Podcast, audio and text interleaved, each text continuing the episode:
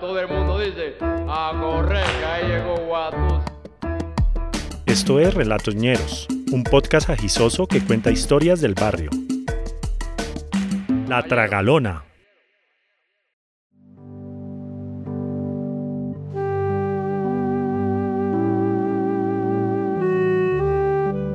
Era Semana Santa. No había colegio, ni trabajo, ni ganas de ir a pasear.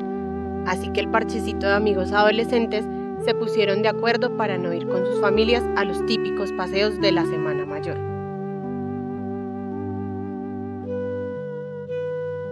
La hermana y la mamá del pálido se fueron para Pacho, la familia del Sopas para Capitanejo, la del Negro Quiñones para Guayabal.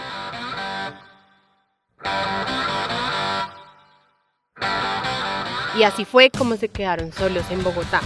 Adolescentes, machitos de barrio, con poco dinero, casas vacías y mucho tiempo libre. Hacer una fiesta no era opción, porque todos los vecinos eran muy sapos y se despelucaban cuando alguien rompía sus protocolos religiosos. Eso sí, todo el vecindario de gente creyente tomaban trago, jugaban chance y le pegaban a la mujer o a los hijos en Semana Santa, como en todas las semanas. Entonces, el Viernes Santo, decidieron hacer una tarde de películas y mucha comida. Un plan sano. Cuando le contaron al Sopas, se emocionó tanto que se le alborotó la dislexia y dijo que iba a llevar rellenas de las que hacía la mamá, Coca-Cola y papas fritas de paquete. Eso va a ser una tragalona con la rellenita para qué más. Dijo sin sonrojarse. La verdad es que esas rellenas eran las mejores de Ciudad Jardín. Hicieron la vaca y se dividieron en dos grupos. Uno encargado de comprar la comida y calentar las rellenas. El otro debía ir a Betaúo, en el barrio Las Villas, y alquilar unas películas de Betamax. A las 3 de la tarde debían estar todos de vuelta en casa de Quiñones.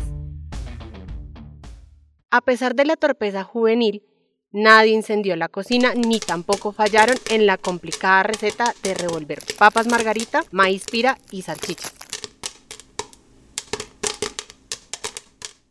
El mono, Chalo y el gafas fueron por las películas. Tardaron una eternidad porque se quedaron comiendo perros calientes en Bon Jovi, prevenidos porque sabían que el sopas los podía dejar con hambre.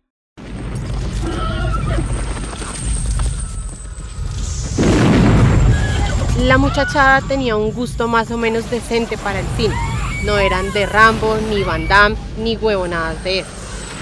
El profesor Aristizábal los había puesto a ver en el colegio La Noche de los Lápices y Calígula. La primera les tocó el corazón y la segunda más abajito. Para muchas de las familias del barrio fue casi pecado que sus hijitos vieran un par de tetas y un pipí borroso en una pantalla. Pero nadie hablaba de la magistral actuación de Malcolm McDowell.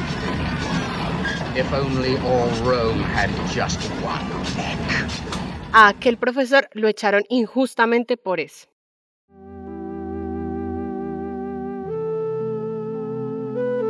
Volviendo al Viernes Santo, la mesa de centro de los Quiñones parecía un buffet de mecato. Solo había comida de esa bien dañina, gaseosa y cerveza en cantidades industriales. Era la tragalona. Cuando llegó la misión cinematográfica todo estaba listo. Solo faltaba sentarse a disfrutar, pero como siempre pasa en el barrio, les esperaba una sorpresa. Ponte, ponte, ponte la máscara, voltea y asústalos. Hola, por favor, es mi único hijo varón. La primera película que vieron fue Un Mundo Perfecto, con Kevin Costner.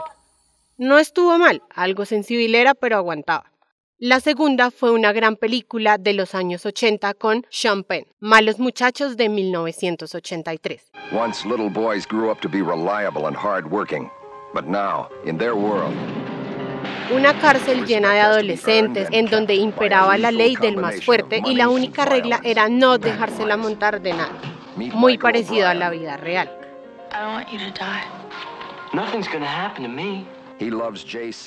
Cuando acabaron toda la comida, los del mandado sacaron la última película, La Cenicienta. Pero no la cursi aburrida película de Disney, no. Se trataba de un clásico del porno italiano de dos horas en el que seguro nadie iba a leer los subtítulos. Una pausa y ya volvemos.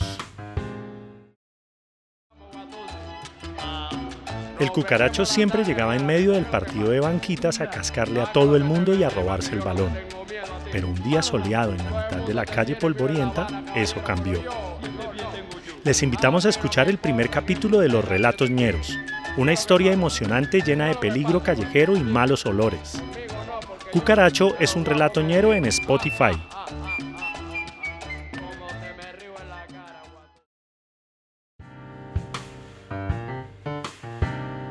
Después de una breve discusión, decidieron verla.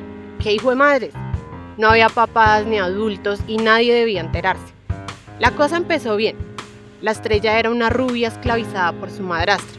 Además, estaban sus dos hermanas, todas ellas con un lívido desbordante en busca de un príncipe azul o de cualquier otro color para saciarla. Las escenas eran bastante rebuscadas y los diálogos eran más cercanos a sábados felices.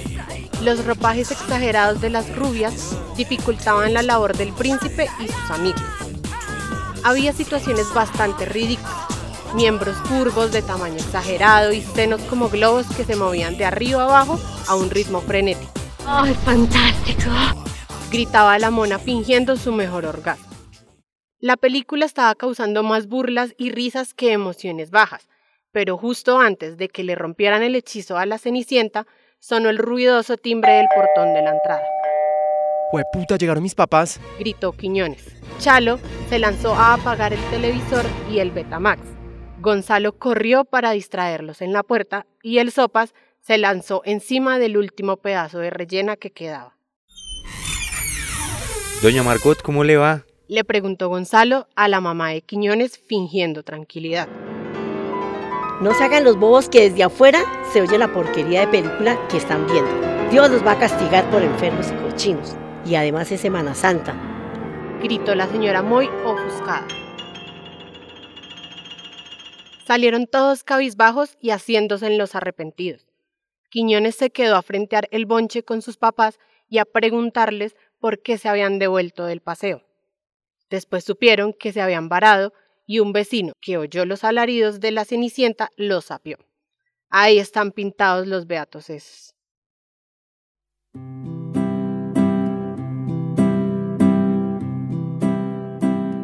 El domingo de resurrección apareció Quiñones en la plaza. ¿Qué hubo, marica? ¿Cómo le fue con sus cuchos? Entonces contó que no fue tan grave la cosa, al menos para él. Al que se le armó la grande fue a don Enrique, porque la mamá de Quiñones sacó la película del Betamax para quemarla y al papá se le ocurrió comentar delante de Missy Margot. Esa como que es la misma actriz de la versión porno de Blancanieves. Viejo corrompido.